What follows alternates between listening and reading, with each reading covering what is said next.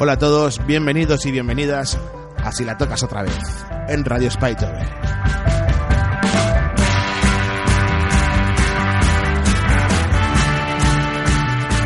Bueno, yo soy Jordi Moliner y os doy la bienvenida, otra edición más, a este espacio de conversaciones con, con músicos y con gente relacionada con el mundo de la música. Y nada, en, esta, en este programa tenemos a una invitada de lujo, es una persona que lleva más de 30 años en el mundo de la música, con una carrera, pues la verdad, poco habitual, ¿no? Ha tenido un recorrido que no suele ser el habitual en el mundo de la música, una carrera ecléctica, y que, bueno, siempre ha estado ahí al pie del cañón, a pesar de que ha tenido sus momentos, momentos chungos en los que mucha gente hubiera se hubiera alejado un poco en el mundo de la música, pero no ha sido el caso, ella ha seguido ahí peleando y, sigue haciéndolo. Eh, bueno, es todo, es todo un referente en la escena musical castellonense y, más allá, ¿no? Eh, Su música siempre ha logrado y lo sigue haciendo traspasar las fronteras de, lo local, eso que a tantos músicos les cuesta o nos cuesta. Y de hecho, bueno, se puede decir que es uno de esos nombres que cualquier melómano a nivel nacional, al escucharlo, lo, lo reconoce de inmediato, ¿no? Ese nombre es Patricia Escoín y bueno, creo que no hace falta decir mucho más sobre ella. Si no, si no sabéis más sobre ella, pues escuchar esta charla es, es, lo ideal para aprender. Porque además, bueno, nos queda una charla un poco más extendida de lo habitual y no he querido cortar nada. Así que lo que haremos será pues acortar esta intro y directamente os dejo con la conversación tan guay, tan interesante que tuvimos con Patricia Escoy.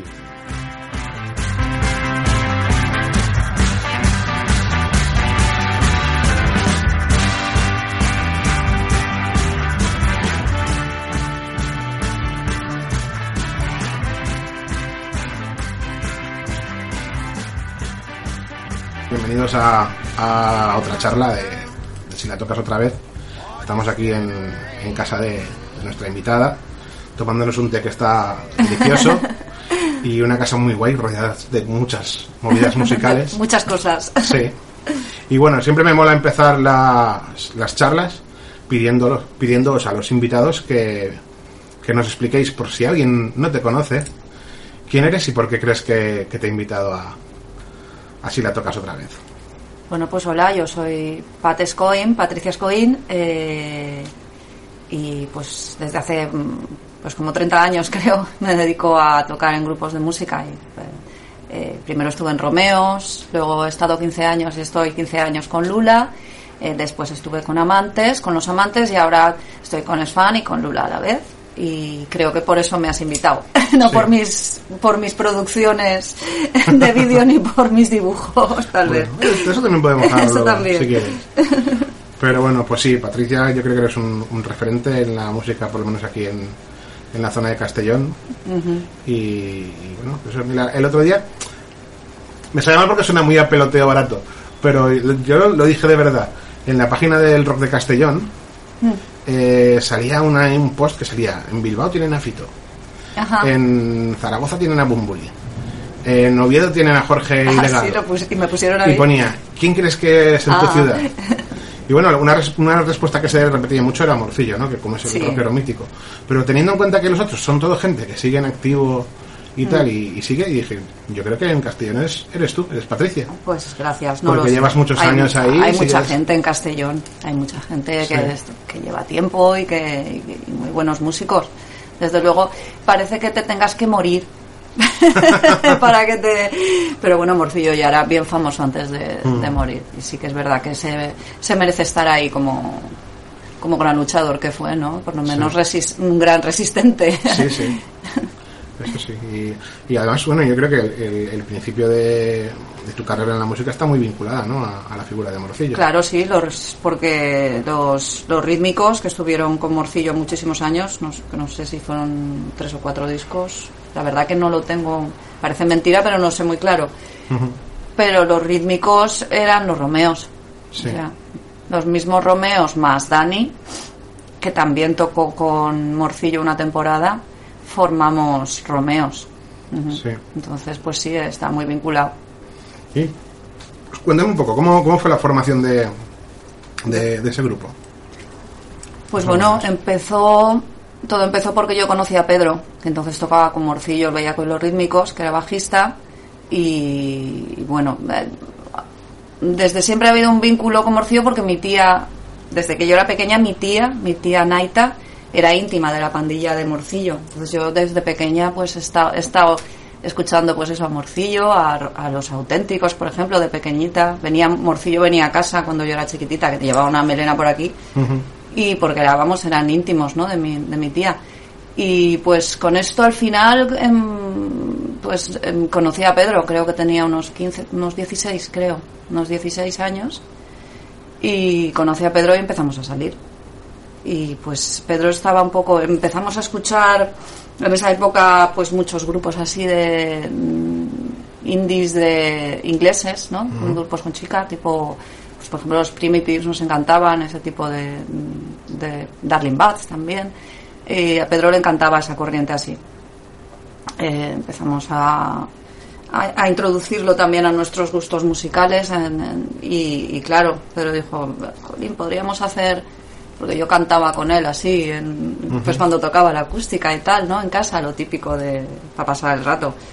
Nunca en la vida hubiera pensado yo montar nada, pero surgió así muy, muy tal, ah, vamos a hacer, voy a hacer dos canciones y las cantas, así un poco de... Y al final hizo, hizo cuatro, que son las primeras que grabamos para la maqueta, que hizo cuatro fantásticas canciones, la verdad y, pues por la cercanía de que tenía a, a, los otros rítmicos dijo, ¿os animáis si grabamos una maqueta? Así en plan... La verdad que el proyecto fue, fue yendo, yéndose hacia arriba y nos fue entusiasmando más. Yo estaba muy verde, por supuesto, porque no había cantado nunca. O sea, lo primero que hice fue grabar, antes de hacer ningún directo, grabar una maqueta directamente y, ensayar con ellos, pero ellos estaban muy rodados ya, entonces. Con lo cual, pues fue fue muy guay porque solo era yo la que tenía que ponerse un poco al sitio, ¿no? Y, de ahí la verdad que movimos la maqueta, movimos la maqueta y enseguida parece ser que tuvimos la suerte, eh, no sé, porque todo tiene un punto, yo creo que de suerte en la vida, ¿no? Tal vez era el momento adecuado, las canciones realmente la verdad que estaban muy bien, las de la maqueta, la maqueta estaba muy bien grabada también, que eso y nos fuimos para Madrid que tampoco todo el mundo lo hace, con la maqueta bajo el brazo a moverla. Y pues al final no fichamos con, em, con Hispavox entonces, que luego se unió con EMI. Y, y, ya está, y ya pues nos pusimos a, con el primer disco. O sea, fue bastante rápido, en cuestión de año y medio estábamos, yo creo que estábamos grabando el disco. O sea, imagínate. Y el disco resulta que funciona muy bien. El disco funcionó muy bien, tuvo muchísimo apoyo, por supuesto. Es que era una multi. Entonces, pues sí, que es verdad que tal vez ellos no, no pensaban, nos, nos, ficharon como un grupo bueno porque yo pienso que está muy bien el disco y está muy bien Dan, pero como para ofrecer una corriente que existía, ¿no? En, ah, en España, tal. Esto puede funcionar, que era un grupo más rockero, ¿no? Porque no se dedicaban a cosas tan duras ni tan independientes, ¿no? Digamos no esperaban las ventas que tuvimos. Nos lo dijeron ellos mismos, ¿no? Nos habíamos fichado porque esto es para hacer un abanico de posibilidades, pero bueno, les salió bastante mejor de lo que esperaban y entonces sí que empezamos ya con muchísima más promo. Ellos al ver que aquello funcionaba, ahí tiraron. Y cuando tiran una multi, pues salíamos en... Pues claro, solo estaba la primera y la segunda, entonces pues salíamos bastante. La, la promo fue muy buena. De tele, de pues de todo, o sea, estábamos eh, viviendo pues eh, pues casi siempre haciendo promo y, y haciendo conciertos. También hicimos una cosa muy muy importante que fue el Super 1, que era un esto que hacía la, la cadena SER, 240. Pero nosotros fuimos los primeros que lo hicimos que hacíamos seis canciones en directo. O sea, la gente salía en playback y hacían como un merli ahí de, grupos del momento y nosotros eh, ese año lo hicimos al final y lo, hacíamos en directo, conseguimos, ¿no? Y pues la verdad que giramos ahí, nos giramos toda España en un verano. Sí, mm. ahí, eso me fascina del... Se ha perdido, ¿no? Pero el tema de los grupos, sobre todo, es una cosa muy ochentera y muy noventera, sobre todo, mm. lo de los grupos haciendo los playbacks en los programas de televisión. sí. Eso es algo que no sé, me, me hace gracia. ¿Cómo, ¿Cómo lo vives tú como músico cuando te dicen hay que hacer un, una actuación de estas? Bueno, pues es lo mismo que cuando grabas un vídeo. Simplemente eh, tienes que estar más pendiente y saber que lo que estás, que de lo que ahí tienes que mm, sacar lo mejor de ti es, es en el vídeo. Claro. O sea, da igual como, como lo estés tocando o lo estés cantando, entonces pues intentar ajustarse lo máximo posible a lo que hay, cantar igual para que no se note el desfase y pues interpretarlo. Ahí, yo, yo me lo tomaba me lo tomaba así, también es divertido. Más Sí. relajado también, ¿no? Sí, es más relajado, hombre, depende de qué tele acojonaba también. ¿Ah, ¿eh? sí. Y por ejemplo, Pues yo que sé, teles en directo Ah, cuando salías en Rocopop, que era un espacio enorme, que sabías que te iba a ver sí. todo Cristo. Luego, pues eso, había teles que se hacían en directo y que, yo que sé, aunque tú no estuvieras cantando eh, en directo, sí que sabías que cualquier cagada se veía y no se podía hacer nada, ¿no? Sí, sí. No sé, cosas Bueno, así. Hay grupos que es que hay algunos que se lo toman a cachondeo, ¿no? Como el tema este de hacer playbacks en. Yo en me lo tomaba en serio, no sé, es como si te si grabas un vídeo de música y te lo tomas a cachondeo, yo qué sé, cada, cada cosa tiene su porqué. Es verdad que hay, había muchos programas de esto, pero entonces también habían programas donde hacías directos, Sí. que también mola mucho hacer directo de tele, casi se ha perdido, ahora parece que se está retomando un poco más con la hora musa y tal, pero buena temporada que no, y pues yo qué sé, es verdad que es mejor que haya más programas de directo que que salga todo, pero aún así lo que pasaba entonces es que eh, creo que se apoyaba un poco, que como que la, la música y los grupos eran más visibles, ¿no? Sí. Aunque se fueran playback, porque en todo, ¿sabes qué pasa? Que hacer directos es tan complicado que no los puedes hacer en todas partes, Mm. pero por lo menos salías ahí y, y- y la gente te veía y te promocionaba. No estaba mal, Sí, pero ¿no? sí que es verdad que es muy de aquella época. Sí, no, yo cuando lo veo digo, "Hostia, es que es curioso. Cuando buscas grupos así, la mayoría de cosas que encuentras, eh, grupos de, pues, de los 90 y tal, son actuaciones televisivas. Sí, ya lo creo, era Mm, todo, eran todos los programas y Cachitos vive de eso, por ejemplo. Sí, sí. El- el- tiene para dar y vender para, to- para la eternidad, creo Sí, que sí, tienen sí. ahí. Bueno, ahora, ahora es verdad que se ve mucha menos música en la tele, pero cuando se ve, se ve más en directo. ¿eh? Eso. Mm, Sí, se ha que- perdido lo del playback en, en la tele, Sí. la verdad. Se ha perdido bastante. Yo creo que por- también porque se, se habrá descubierto, como si lo dijéramos, el, el truco, ¿no? Claro que la no mayoría está- de los no está- espectadores antes no lo veían sabían. y veían, ah, pues están tocando bien. Mm. Había Y- veces que se cantaba como que había playback de música Sí. y, y, se- y mucha gente cantaba cantaba encima. Que también es delicado si no te lo ponen bien Sí, porque sí. puede ser un, un karaoke muy grande, pero Sí. bueno, había de todo. Eh, pues mira, es una cosa que siempre me, me A mí si no está cuidado el directo y no está bien hecho, o sea, para, para hacer algo que suene como una mierda, yo no lo hago. Sí, bueno, pues es, es importante eh, cuidar el sonido. Y, Y es difícil, ¿eh? sí. Eh, difícil que en tele suene bien un directo. Hay mucha gente que se queja mucho del, de- del sonido, en, por ejemplo, en los, en los conciertos de Radio 3. Mm. Vosotros habéis estado varias veces por ahí, Sí, dos veces he estado Sí. yo. No suena muy bien, ¿no? es difícil. Es Sí. difícil que pille que pille potencia. Sí, suena bastante verdad. descafeinado. Sí. Entonces yo creo que si eres un grupo que no tienes mucha potencia, a lo mejor sí que te lucirá más el pelo, pero con, con esto suena bastante... Siempre me ha parecido que, hemos, que como que era más descafeinado. Mm, No solo nosotros, sino grupos que conozco, pues tipo reactivos, por ejemplo, o eso. sí. no, no cuando fueron sonaban muy bien y tal, pero sí que es verdad Falta que yo creo que, que falta un poco de chicha y no sé no sé cómo Sí. cómo se puede solucionar, no sé si es culpa de eso o de, o de que simplemente en la tele se pierde el- ese efecto, no lo sé, pero igual es una opinión muy personal que no que no es así, sino Ujú. simplemente que yo cuando lo he visto pensaba que Lo, que- lo que escuchamos es lo que se graba de mesa o lo que se graba de ambiente. que- de mesa. de mesa. A lo mejor Mm. es- ese es el problema, ¿no? Que por mesa siempre cuando te escuchas una grabación de un concierto, Igual deberían poner micros ambiente también, Mm. puede ser. buenos microambientes o complementarlo con un poco de microambiente y que Yo creo que fue de mesa solo, me Sí. suena. Me parece a mí, pero ya hace mucho Mm.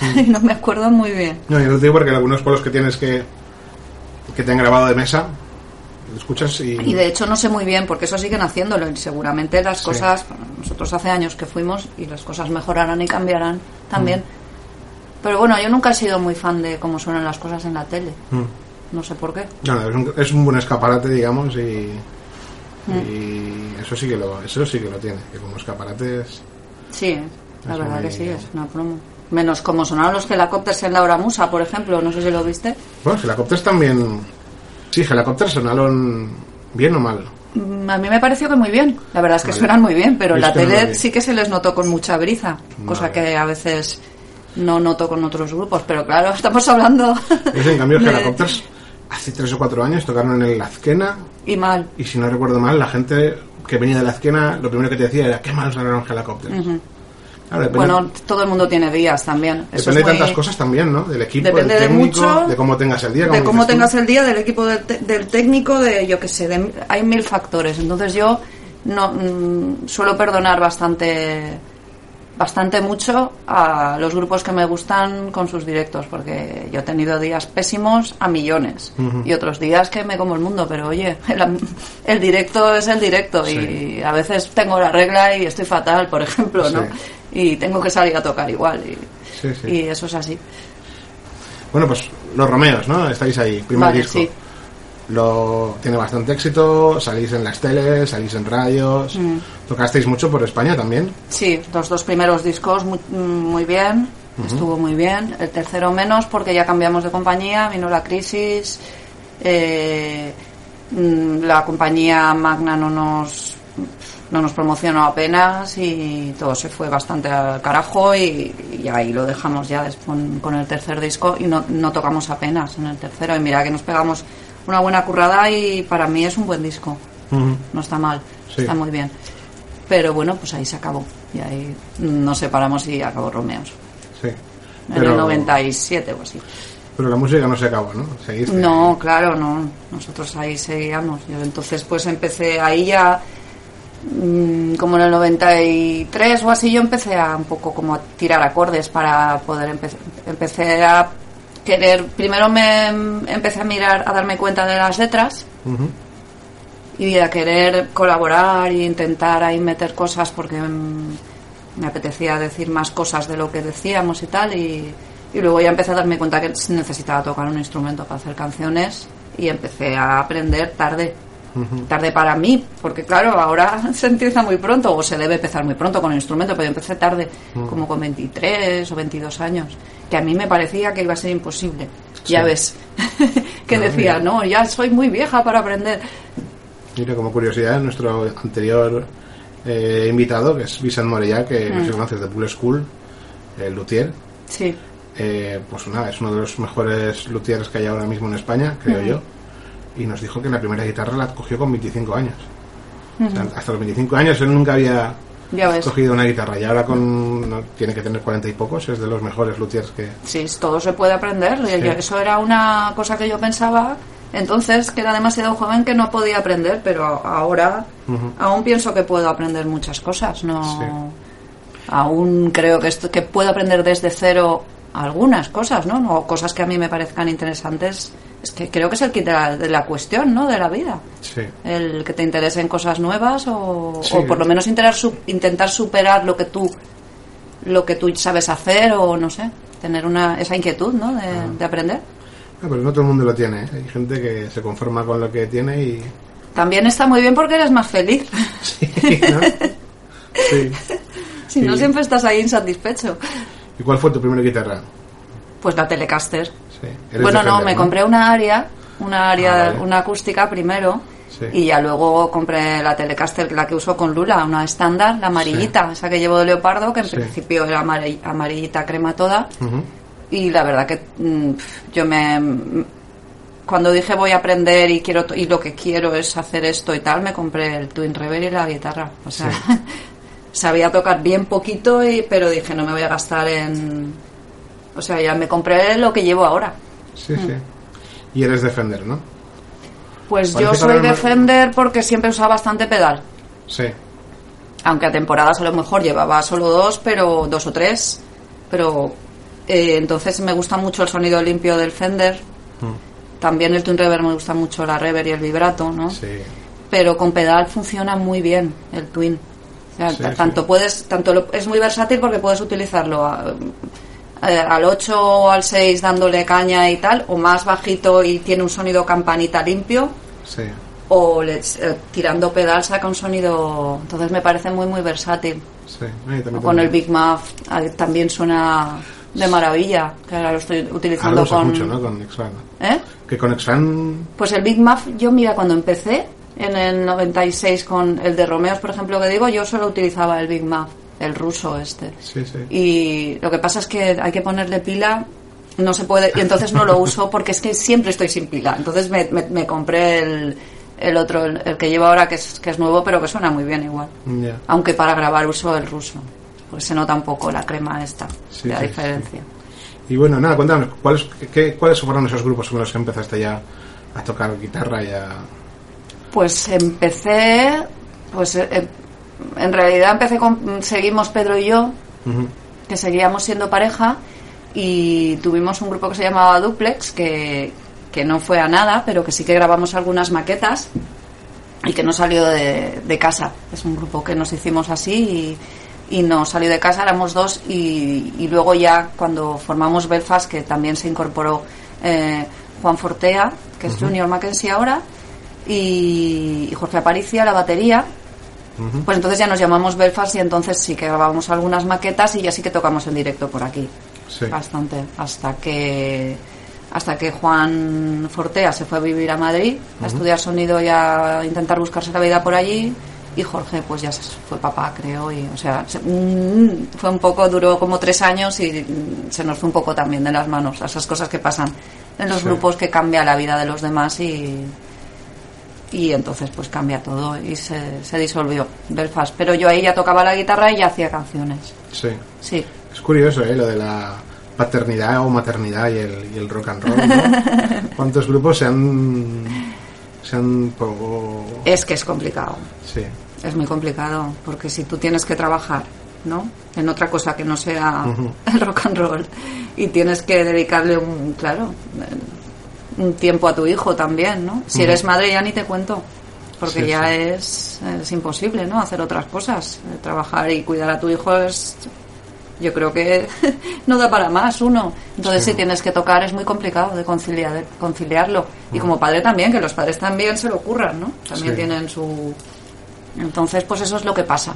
Sí, no sé, a veces es difícil ya que teniendo pareja, tu pareja, Hmm. salvo que esté metida en el, en el mundillo, Hmm. aguante tu vida de, de músico, ¿no? Pues, Sí, o tú tampoco a lo mejor quieres, pues eso, abandonar a, a tu pareja a que esté cuidando a, a tu hijo los fines de semana y tú te vayas al volver. Es, es difícil todo eso.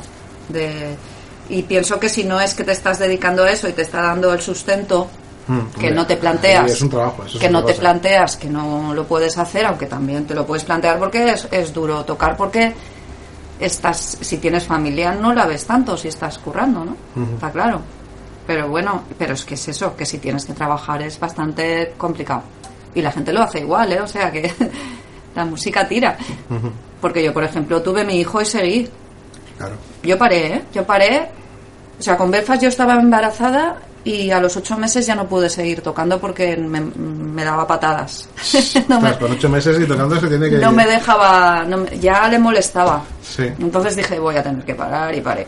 Sí. Paré de tocar y cuando ya nació, uf, pues igual me tiré un año sin tocar, seguro. Solo dedicándome a eso. Y luego es cuando ya empezamos a de yo, porque en, en ese, en ese momento de Belfast y del embarazo y de yo estaba muy unida a Adela ya, muy muy amiga, muy amiga de Ade. Y entonces ya Ade y yo ya empezábamos a tener ganas de que no sé, que no iremos a tocar, ah, pero así en plan y entonces ya empecé a dejar a, a Luca, a mi hijo, ya empe- Sí. empecé a dejarlo alguna tarde con mi tía, Mane, que, que ha sido siempre mi salvadora en eso. Mi madre, bueno, mi familia me apoya mucho cuidando a mi hijo, pero, pero eso. Y entonces ya empezamos a, a ir a ensayar y formamos un poco lo que fue la esencia de Lula antes de que viniera Félix. Así era de yo. Y Luca tendría un año, entonces. Y bueno, y, y Lula ha seguido de 15 años, ¿no? Ya. Sí, hace poco Será tu hicimos proyecto 15 co- años. Más, más, más largo, más longevo, ¿no? Pues sí. Sí, la verdad que tenemos cinco discos y cuando nos hemos dado cuenta llevamos 15 años luchando. Sí, sí. y 15 años juntos. La verdad que es tiempo para un grupo, porque hemos pasado de todo. Hemos pasado pues todo lo que pasan durante 15 años, ¿no? Y todas las cosas. Félix ha sido papá, hemos pasado de que, pues yo qué sé, Félix estaba estudiando, Ade pintaba, Ade ahora tiene un trabajo fijo, Félix también, ha acabado de Sí, estudiar, sí, ha sido papá. La única que siempre sigue igual soy yo. Sí, sí. Bueno, que pasan los años y sigo haciendo lo mismo siempre. eso pasa en el grupo, sobre todo si estás tanto tiempo, es como crecer a la gente, ¿no? Con. Sí, además es que claro, yo- ellos son más jóvenes, yo siempre, yo he sido más mayor, ¿no?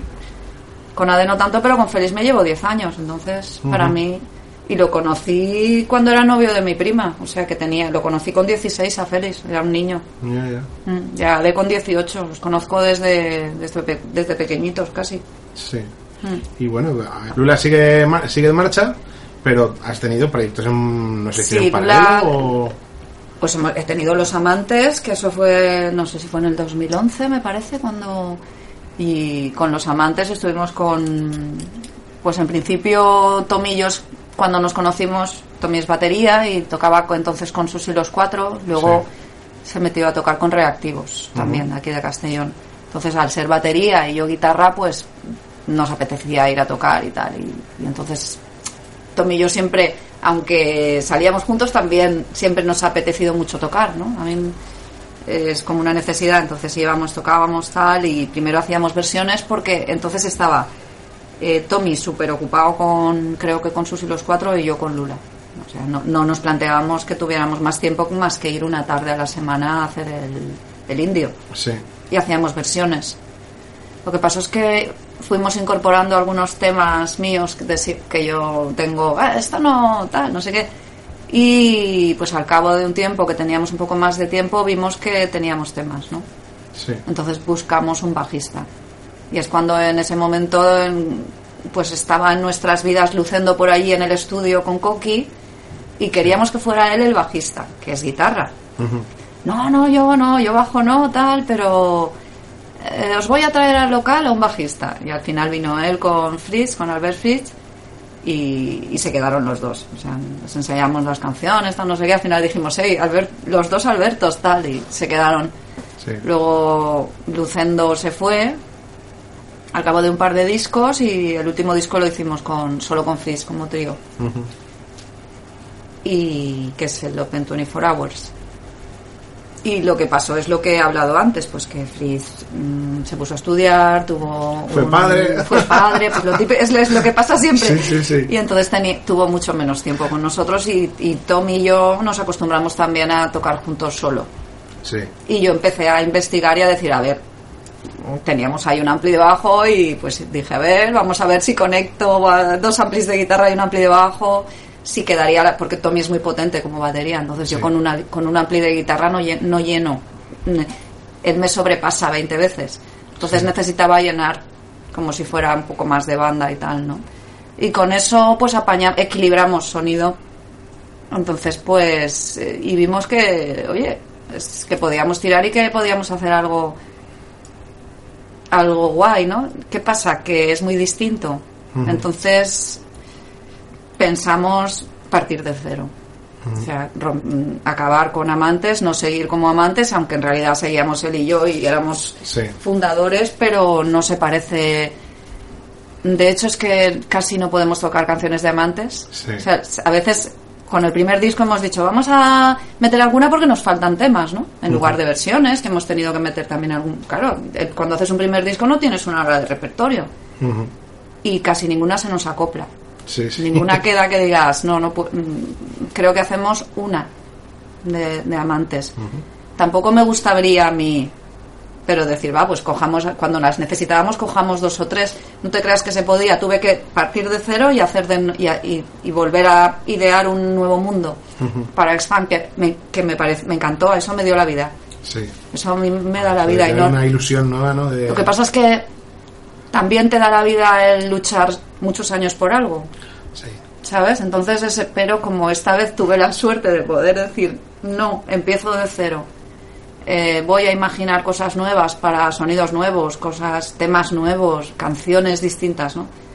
Entonces, pues la verdad que me, me lo pasé muy bien haciendo el disco de X-Fan y con Tommy en el local, probando y tal. Y pues eso, estamos contentos, la verdad.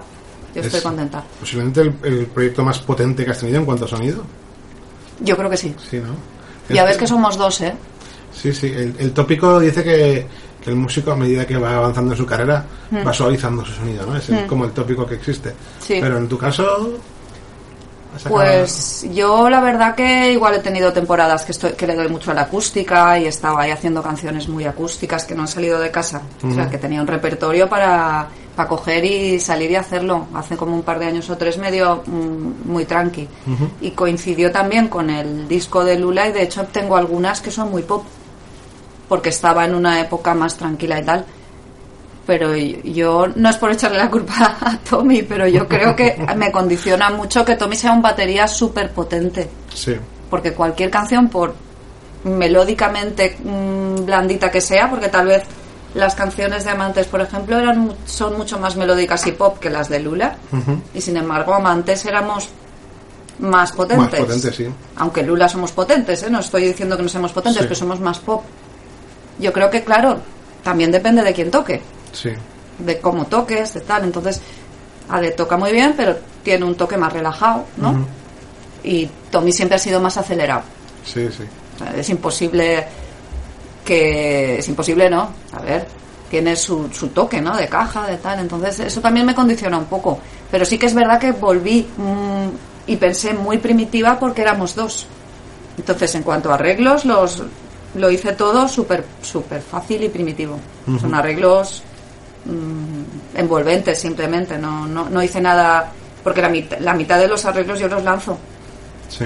Para que me cuadren tiene que ser tiro, tiro, tiro, o, o cosas así. Sí, sí, sí. Entonces tuve que construir arreglos de otra manera, como lo lanzo yo con el y estoy tocando encima para hacer como capas, Sí. pues todo eso me condicionó también mucho a y, y con el sonido potente de batería, pues la verdad es que el resultado yo creo que sí que es bastante potente, aunque seamos dos. Sí. Bueno, hace poco habéis estado eh, presentando X-Man en directo. Hmm. Creo que este fin de habéis estado en Logroño. Hemos estado en Logroño, en Bilbao y en Laredo. ¿Y qué tal por allí? Pues muy bien? El norte mola mucho. Sí, sí. Muy bien, la verdad que Logroño es una sala, estuvimos en la estéreo, es una sala chulísima. Sí. Son majísimos, has estado, ¿no? Sí, sí, sí. Y Y hay, gusto, afición gusto. además, sí, la gente es estupenda, tanto la sala como, como la afición que va ahí, muy contentos. Hicimos un bolo muy, muy relajados y yo creo que bien de sonido y vamos, lo pasamos muy bien. Y en Bilbao tocamos en, no era una sala al uso, era un bar, sí. Y a pie de, Bilbao y Laredo ha sido a pie de, o sea, sin escenario, a pie de gente. Pero la gente de Bilbao pues es muy también muy maja y se tiró el rollo y Muy ¿no? Ahí. sí, lo pasamos muy bien también. Sí, nos Sí, gustaría sí. a lo mejor volver eh, a una sala con- a una sala sala, pero bueno, lo haremos más adelante porque sí, nos hemos quedado con ganas. Y, pero también está bien, a mí me gusta mucho tocar así como en plan, ¿qué digo yo? Colla Madalenera, Sí, ¿sabes? sí. En plan, aquí monto mis cosas, aquí toco. Yo creo que hay que saber acoplarse a todo y, y disfrutar en cada momento de, de lo que haya en ese en Sí. ese esto y pues yo qué sé. No, a pues veces toca así, toca así. Puede ser un punto a favor eh, a veces, eh, lo de tocar a... Nosotros como somos dos lo hacemos. Sí. Entonces, pues también eh, nuestro planteamiento es si tenemos Logroño, pues hacer todo. Claro. Claro, entonces hicimos Bilbao en como sea. Si se puede. Sí, sí. si se puede hacer, vamos, no vamos a tocar en la calle, aunque tampoco estaría mal. Sí. Yo la cuestión ahora mismo de mi vida es, eh, pues, intentar tocar. Ujú. Y si eres muy tiquismiquis, muy tiquismiquis no tocar nunca. Y a mí me da la vida tocar y ya está, no... Pues sí. No, y además, aunque me parezca que el tema de la música está está jodido, Hmm. creo que hoy en día hay muchas salas en muchas ciudades y bueno, si te mueves un poquito es fácil encontrar bolos por Hmm. Sí, ahí. lo ¿no? que pasa es que hay que moverse con muchísima antelación Sí, y sí. te tienen que hacer caso. Que hay mucha programación y ahora ya lo miran, a ver, este, este sí, este no. Uy, yo esto hasta septiembre ya lo tengo Hay que ir a través de amigos. Si no conoces al de la sala, tienes que ir a través de un colega porque si no, muchas veces la, la sala ni te contesta. ¿no? No contestan nunca. bueno, a vosotros igual sí, porque bueno, tú tienes ya una, una carrera y tal. Mm, no contestan casi nunca. Lo, de, lo digo aquí por si nos escucha gente de las salas que contestar no cuesta nada, porque Sí. yo he programado y sé lo que es. Sí, no gracias. Es- no, está. gracias, ya está. Porque Sí. los grupos, pero ya no lo digo por mí, lo digo por todos, porque es que yo le pregunto a todos los grupos porque digo, ¿seré yo? No. Si no interesa, no contestan, Sí. ¿vale? Y eso está muy bien, pero por favor, un no Sí, para sí. que uno pueda hacerse, ¿sabes? Bueno, pues aquí no, aquí tal, aquí tal. Y, porque hacer, montar una gira es complicado y si encima los de la sala no, no contestan siquiera. Tienen tanta oferta. uno, claro, es que Ya, pero es que eso es. No me parece educar. Yo también he sido programador y también pues te, Sí, yo sé que están inundados. te venían ofertas que eran inverosímiles a veces. Ya, yo sé que están inundados. Pero y que si no tú tienes nada. cerrado todo el todo el año, pues ya Sí. no vas a estar mirando todos los mensajes que te entran por Claro. ciertos sitios. Ya lo sé. Y no cuesta lo sé. nada, pero yo mi, mi experiencia es, bueno, al principio no, me lo intentaba montar en plan de, pues escribiéndote a las salas directamente Mm. y lo dices tú, casi ninguna respuesta. No, hay que tener. Pero conoces Sí a que es uno de que es esa una ciudad, pena que haya que tener contactos. conoces a alguien de esa ciudad que conoce al de la sala y le Mm. dices, oye, me ha dado tu teléfono tal de tal grupo. Cualquier cualquier cosa es, es buena para, ya para llegar. parece que te miran con otros. Sí, lo que pasa es que sí que es verdad que yo creo que ha cambiado esto de que ahora hay tanta oferta Sí, mucho. Que es difícil. Sí, Que es difícil. Porque como. ¿Qué pasa? Que a taquilla sí. Claro, antes, ahora se- los que antes siempre, lo que era todo a taquilla, ahora se han puesto a alquilar salas, las buenas salas o las salas con unas condiciones FETEN. Sí. ¿Qué pasa? Que el resto están sobrepasados porque todo el mundo queremos ir Sí. en unas no condiciones que no sé, claro, que no te cobren alquiler para que te salga bien. Sí. Pues si, te, si, me si cobran alquiler y me voy a hacer cuatro conciertos a Galicia y cobran, es un ejemplo, o a, yo qué sé, o a Cantabria, imagínate en gasolina, Mm. dormir, bueno, tú lo sabes, y te cobran además para, para la sala 300, 400 pavos. Oh, ¿Cuánta gente tiene que ir? ¿Cómo te tiene que salir? Pues tienes que llenar y a un buen precio de entrada. Claro. Entonces, pues sí que es verdad que hay gente que lo consigue y lo hace, pero son los menos. Claro. Bueno, claro. Eso, bueno, si, si eres de allí, lo haces como, como aquí la, gente de Castellón, sí que te sale a cuenta, Mm. porque no tienes gastos, pero si eres de fuera es complicado salir, ¿eh? Sí. Sí, sí, es, es complicado. También es a veces complicado de- por parte del, del, del- de los locales, ¿no? Por Mm. ejemplo, yo conozco, tú estado trabajando en el, en el Four Seasons, Sí. en locales que programan, y tú sabes que a veces también los grupos tienen unas aspiraciones de Sí. que el local, tú como local te cuesta mucho. Claro, los lo- es que el, el problema es que hay que mirar por las dos partes, ¿sabes? Porque yo entiendo pues que una sala no pues que pierde el, el taquillero que está puesto, pierdes ese día, Mm. eh, estás si no va gente y no estás pringando tú también como sala. Un Sí. sábado que no que tienes a 10 personas dentro porque te ven un grupo que no que no te llena, pero bueno, ¿sabes? Pero ellos también tienen que mm, parece que han perdido un poco el corazón. Sí. ¿Sabes? Cuando los músicos no lo hemos perdido todavía. Sí. Entonces está un poco, no lo sé. Sí, bueno, es eso. Algunos. Ah, Algunos. Sin embargo, hay otros que no. Hay mundo- muchísimos que no también. O sea, que no, que, no quiero que quede como...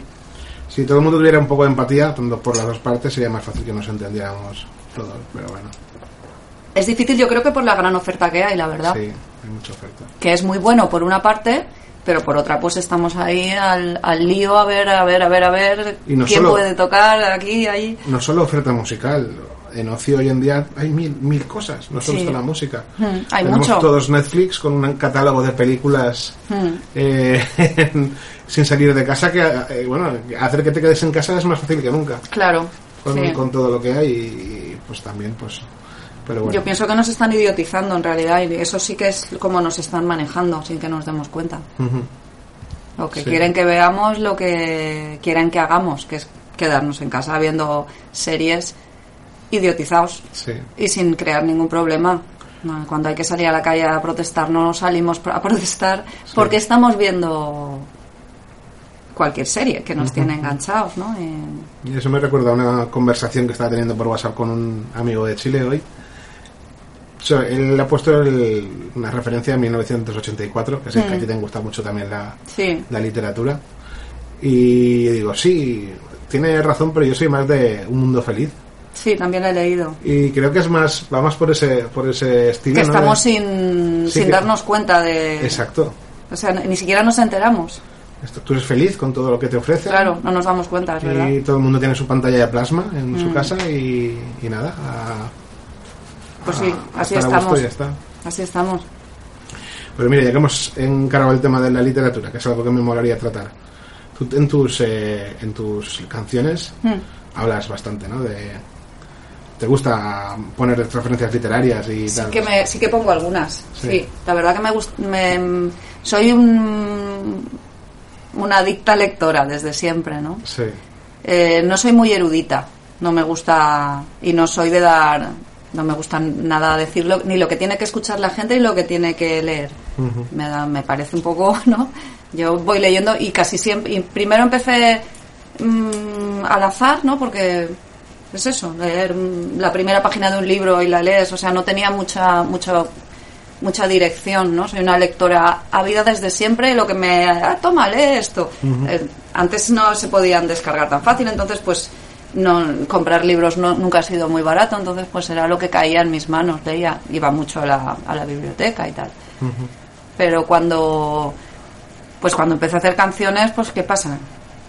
Pues que haces mucha referencia a, a cosas que has leído, porque cuando uno empieza a pensar qué digo, qué digo, qué digo, al final, pues primero, yo qué sé, haces de todo para hacer letras, ¿no? Desde contar historias de otros, contar tus historias, o contar historias que has leído en los libros, y luego pues al final sí que soy un poco, soy un poco mitomana, así que he hecho alguna referencia pues a Henry Miller, por ejemplo, que es eh, que siempre ha sido mi, mi escritor talismán, ¿no? Bukowski, ¿no? Tienes ahí en... Bukowski también me gusta mucho. Fan. Sí, Sí, sí. no sé, mm, millones de, de gente que, que me gusta mucho, claro. Algo- Yo lo he hecho en falta, ¿eh? Más referencias literarias, en, porque también me gusta mucho la literatura y, hostia, el rock and roll le falta un poco de... Yo tengo mucho, yo siempre dejo muchas pistas, ¿no? Sí. Eh, por ejemplo, Lolita, pues también de, de Nabokov, que es un, o yo qué sé, ahora no, no me acuerdo, pero dejo muchísimas pistas. Siempre, siempre. Pues soy así un poco de hacer cosas enigmáticas y a ver si alguien lo pilla y alguien me dice. Eso mola, te- porque si eres si eres friki también pues te da gustico, no pillado y soy tal. un poco friki en ese Sí, sí. sentido, pero bueno. Nada, otros temas que me gustaría eh, tratar con, en la charla. A ver, es algo que supongo que estarás eh, cansadita de que te lo cuestionen, y es el tema de, de ser mujer en el rock and roll, ¿no? Es la pregunta. Ojalá, ojalá llegue un día en que nadie nadie ya toque este tema porque porque este tema es- Claro, porque no, porque sea ridículo, ¿no? Sí. Decirlo. Pues sí, pero la verdad es que ahora, hoy en día aún no lo es y sí que es la pregunta. Es la pregunta y, y es curioso. Es curioso que cada vez es más la pregunta. Eso Sí. es bueno, yo pienso. Sí, ¿no? Estás, hay más preocupación al respecto. Puede ser que, sea, que haya una preocupación más que un, espero que sea una preocupación más que una moda y que esto no sea algo que dejemos de, Sí. de luchar, ¿sabes? Y- Pero has visto evolución en el tiempo que llevas. Sí, Vale, eso por lo menos vamos por el buen camino. yo creo que sí. Despacio, pero por el buen camino. Hay más chicas tocando, Sí. hay más chicas que tocan, sobre todo la generación nueva de Luca y un poquito, o sea, de 18, Sí. de 20 años. Yo creo que ahí, además de que los jóvenes están más preparados musicalmente porque los hemos ido llevando los padres de esta generación a, a que aprendan música desde pequeños, cosa que no, no hicieron con nosotros, Sí. aunque yo fui a piano de pequeña, pero poco tiempo, por desgracia. Pero mis padres sí que me llevaron, por ejemplo, al conservatorio Sí. Pero pero bueno que me voy que ahora se lleva mucho lo de llevar que está muy bien lo de llevar a niños no ya no a conservatorio sino a una escuela de música para enseñen a tocar lo que te gusta. sí debería ser algo estamos mal porque debería ser algo que no se tiene que pagar o sea la, la formación musical tiene que entrar con la con la formación de o sea en el colegio Sí. o sea la flautita que dan dos años eso es una vergüenza Ujú. o sea, tiene que dar una formación musical en todas reglas. No, no, no debería ser así porque es preciso. Sí. Sería muy, muy, muy bueno para, es muy bueno para la cabeza y además ahora se sabe, no hacen más que, que decir que la música es igual que las matemáticas, que Mm. es buenísimo, que ayuda a canalizar los sentimientos, a, a miles de cosas y es verdad. Sí. Entonces que quiten la religión, por favor, ¿no? Uy, uy, uy. No, Sí. uy, uy, uy, no. Digo, la religión que la estudie cada uno en Digo su que casa. si ponemos música en el colegio, rock and roll en el colegio, igual te vienen con un pin parental, porque que les enseñes. Esa es otra, madre mía. Claro, Bueno. cierto tipo de letras y todo eso. Sí. Estamos muy mal en ese sentido. Pero bueno, volviendo a la mujer, sí.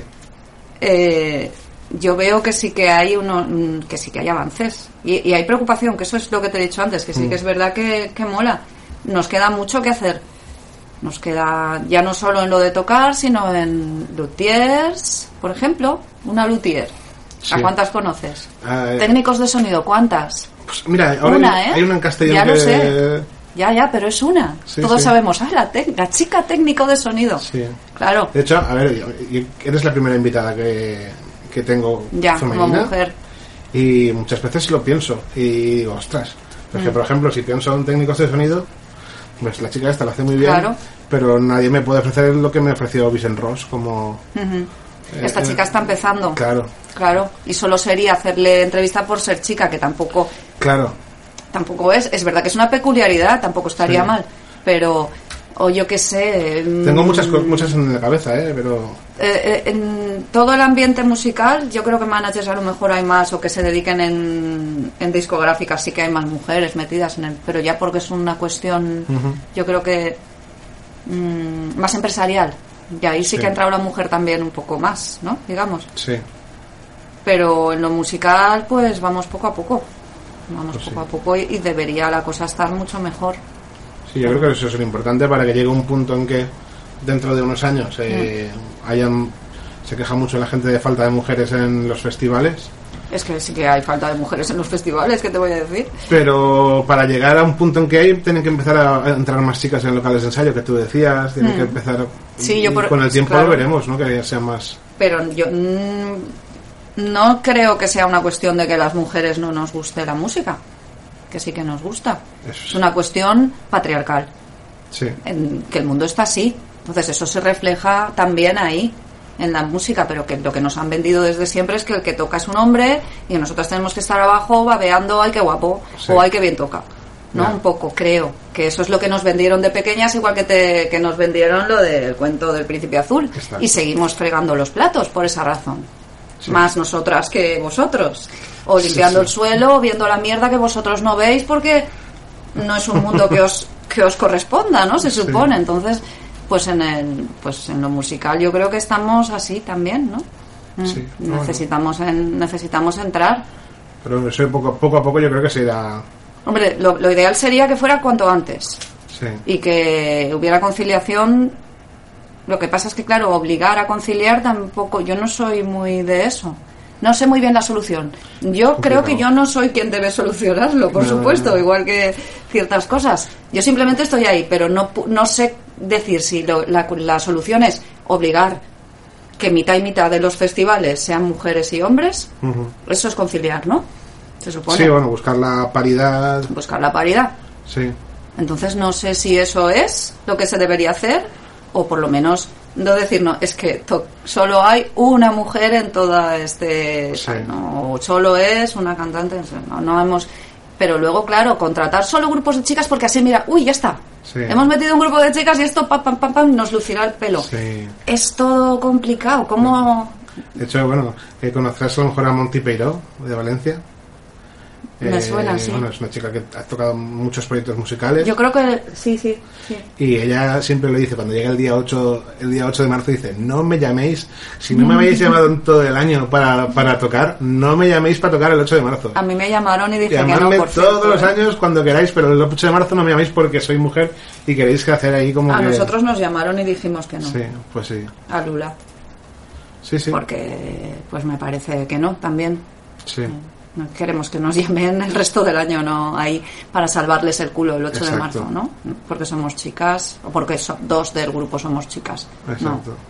no no no es la manera no puedo cambiar las cosas pero sí que puedo decir que no cuando me parece que algo no no no es así Bueno, yo creo que poco a poco será algo que, que la sociedad hará que cambie y que, igual que el fútbol femenino, que es algo muy diferente. Mm. Ya. Parece que antes era una locura el fútbol femenino y ahora Mm.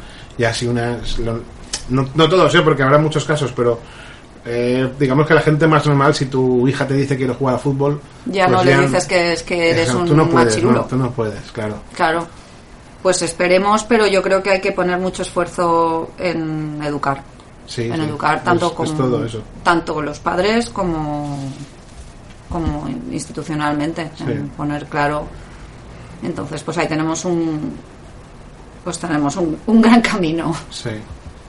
Pero bueno, eh, yo creo que vamos por el buen camino. Siempre hay excepciones, Lo que decíamos antes Pues de dependiendo de quién ¿no? gobierne, porque como la cosa se vaya al traste y venga quien tiene, quien, quien está ahí detrás empujando con los cuernos de toro, pues estamos perdidos. Sí. ¿Sabes? Y ya nos podemos poner la toquilla, la mantilla y quedarnos en casa fregando los suelos. Sí. Así te lo digo. Entonces, pues esperemos que la cosa pues no sea así y no Pues tengamos sí. que morirnos aquí de la pena. Ojalá si te hacen una- otra entrevista de aquí 15 años no te vuelvan a preguntar.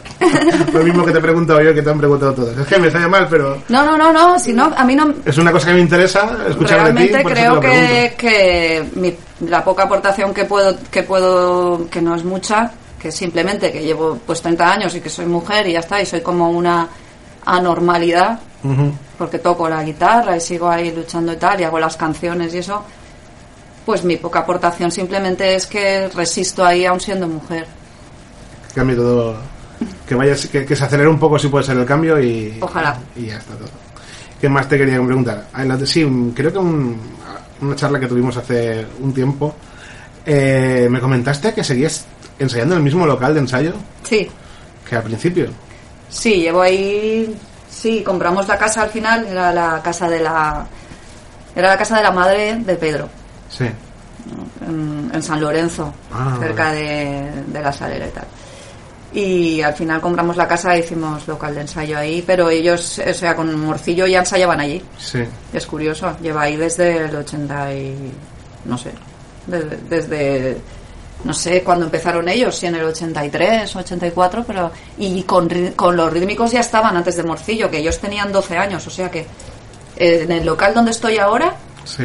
Estaban ellos cuando. O sea, los rítmicos cuando tenían 11, 12 años ensayando. Joder. Ahí seguimos.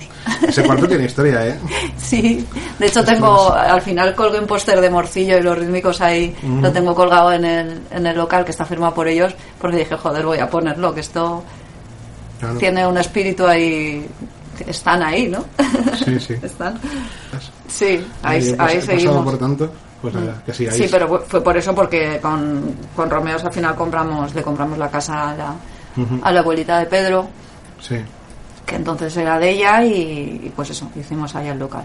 Es una cosa que yo creo que ha ha mejorado mucho también para hacer para la música en general. Es la cantidad de locales de ensayo y lo bien Mm. acondicionados que hay, Hmm. Sí, porque antes, hay hoy en día, ¿eh? Mm. Sí, sí. Sí, nos, sí, nosotros hemos pasado, o sea, al principio de Romeos era la primera, esa lana de roca, que no de roca, sino la amarilla, esa que Sí, picaba, sí, que no veas, y que pusimos y luego con tela y tal, pero que aún así yo tenía, yo tengo alergia Sí. a esas cosas y me moría del picor. Y luego ya pasamos a otros tipos de insonorización mejores Sí, sí, y la huevera también hemos pasado todos Yo ahí, tengo ¿no? huevera, ¿eh? Ah. Además, me gusta. Yo tengo encima de las paredes, en el local de Swan tenemos huevera. Que por cierto lo pusieron Difenacum. En su Sí. momento que me, que me dijeron, ¿podemos ponerlo?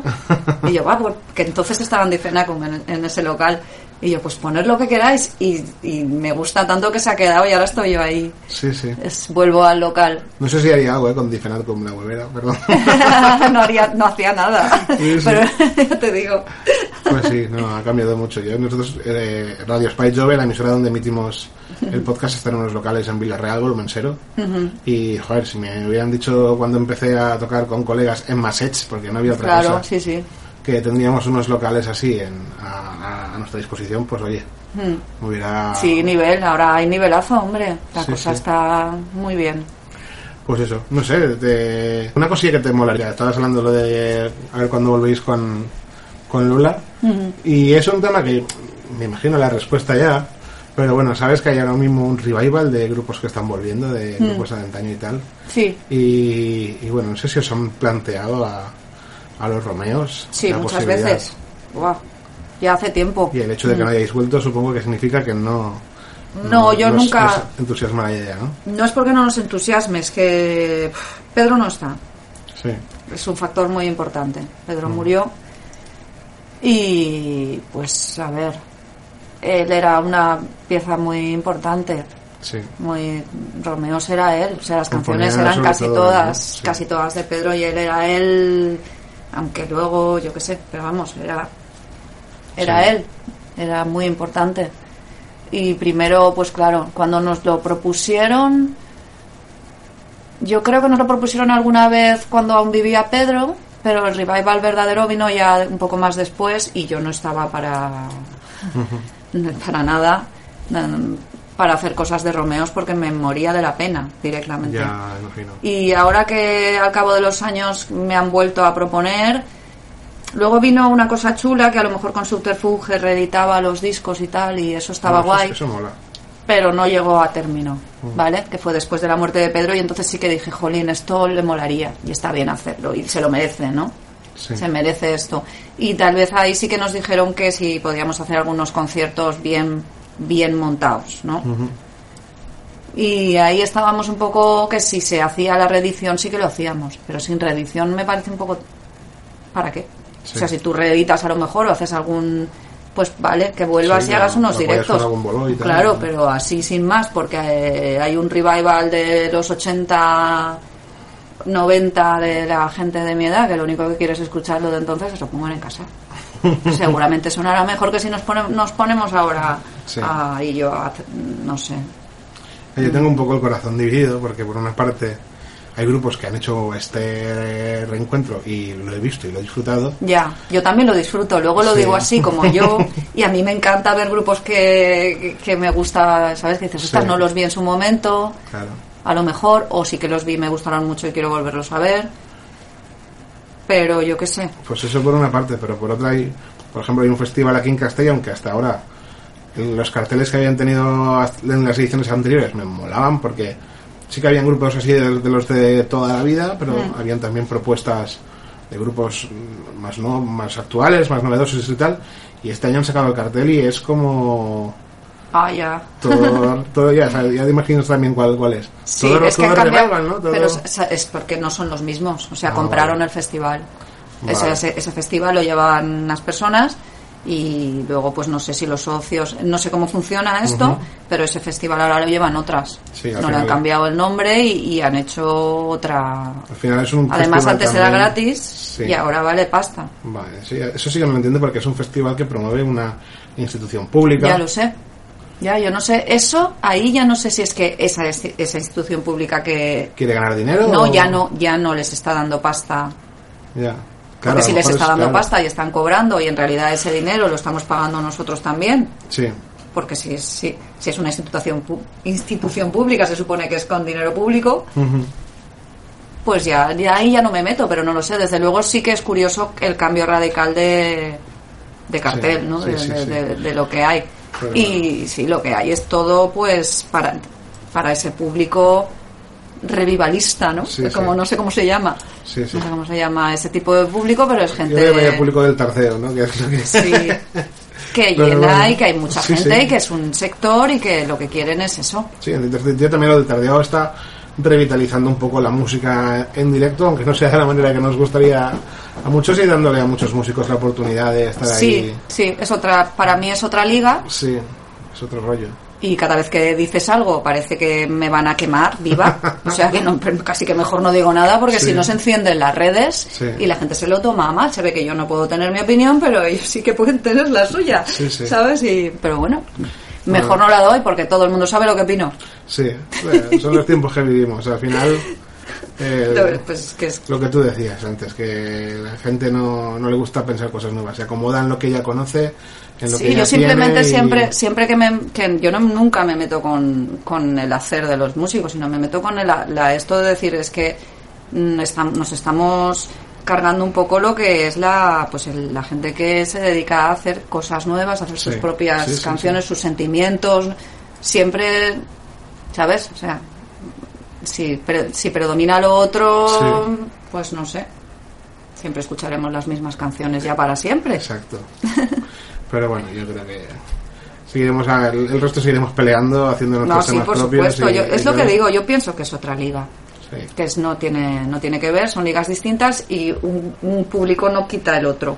Porque en realidad no es. no, no Un público no iría al, al grupo de. a los grupos con canciones propias o, Sí. y sería muy mínima gente la que va de un lado a otro. Sí, ¿Sabes? Que sí que conviven, pero bueno. Que debe ser que una cosa no quite la otra. Y yo creo que es así porque mm, en mis conciertos no veo a la gente que va a la gente de tarde. Exacto. Pero bueno. Oye, ahora sí que está el reloj diciéndome que nos hemos pasado del tiempo. bueno. Pero bueno, oye, así que nada, pues te agradezco muchísimo que te hayas prestado a, a tener la charla con, con nosotros, con si la tocas Que otra vez. a vosotros, a vosotros por venir. Y nada más, oye, deseo que tengáis, eh, que lo petéis con Exfan, que tengáis mucha, Muchas que gracias. hagáis muchos vuelos exitosos por ahí, por fuera de Se Castellón. intentará, se intentará. Nosotros seguimos, seguimos con ánimo y ganas. Y también con Lula, ahora ya tocará celebrar la de los 20 años. no no sabemos, de momento estamos, Sí. estamos ahí pensando. Y nada, que tengáis, eh, que sigáis disfrutando de la música y que, y que todos los ve- y que todos lo veamos. Muchas gracias. Gracias a vosotros. Hasta luego.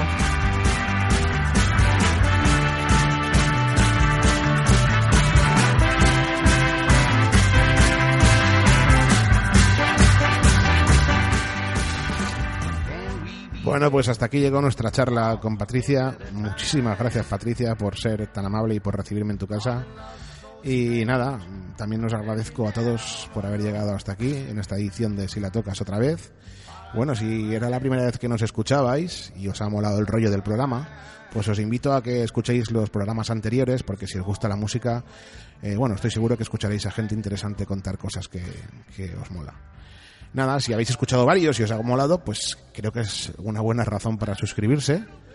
Y bueno, nunca está de más darle ahí a un me gusta, no solo por temas de ego, que también, sino porque nos ayuda a ser un poco más visibles en esto de iVoox y tener un poco, ir creciendo poco a poco.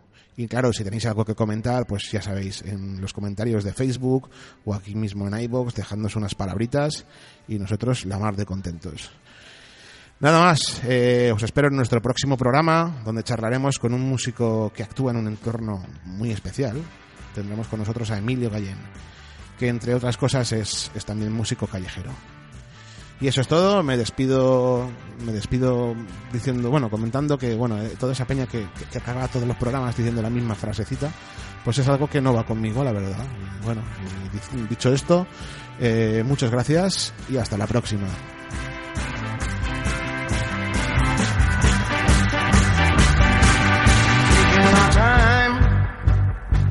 Or just standing in the rain. Mean what you said, oh, and mean it to me. All of these lies, oh, and never again. Come on and say.